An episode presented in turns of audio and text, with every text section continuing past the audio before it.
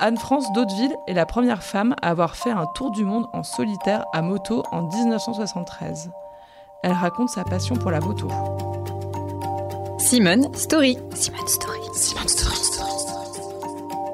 Simone Story. La parole donnée à celles et ceux qui font bouger les lignes. J'ai acheté la première moto en 68. C'était en fait, j'avais pas de permis, donc c'était un 50 cm3, euh, une mobilette. Parce que en 68, euh, Paris était en grève, il n'y avait pas de transport et je me suis dit que la CGT m'aurait pas deux fois. Donc je m'achète un truc à deux roues. Je travaillais dans la publicité à cette époque-là, je faisais une jolie carrière.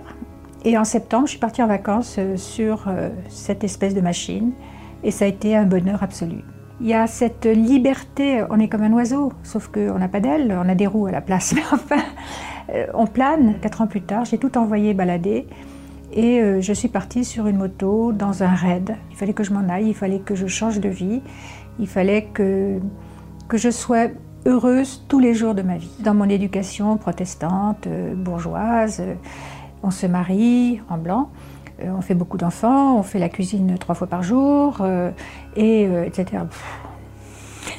non. Ces voyages m'ont appris que quand je suis en face de quelqu'un qui est totalement différent de moi, le réflexe des deux côtés, c'est déjà d'être étonné de se rencontrer et puis de regarder par où on se ressemble. Être une femme seule, c'est tout le monde vous protège.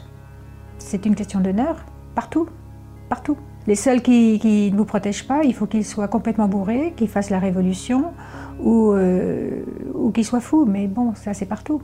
Vous mettez une fille toute seule sur une moto dans les montagnes en Afghanistan, euh, c'est la télé en couleur. Tout le monde vient voir.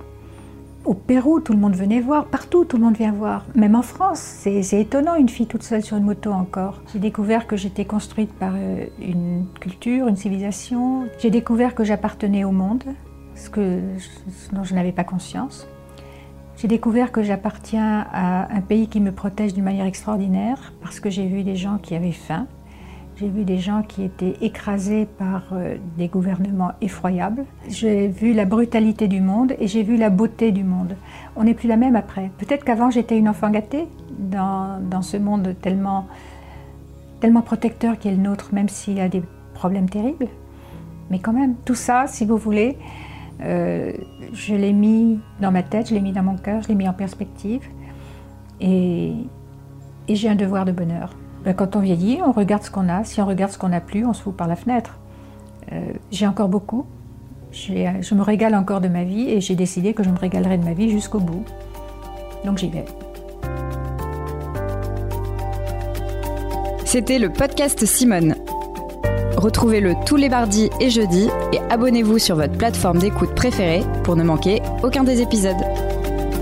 À bientôt!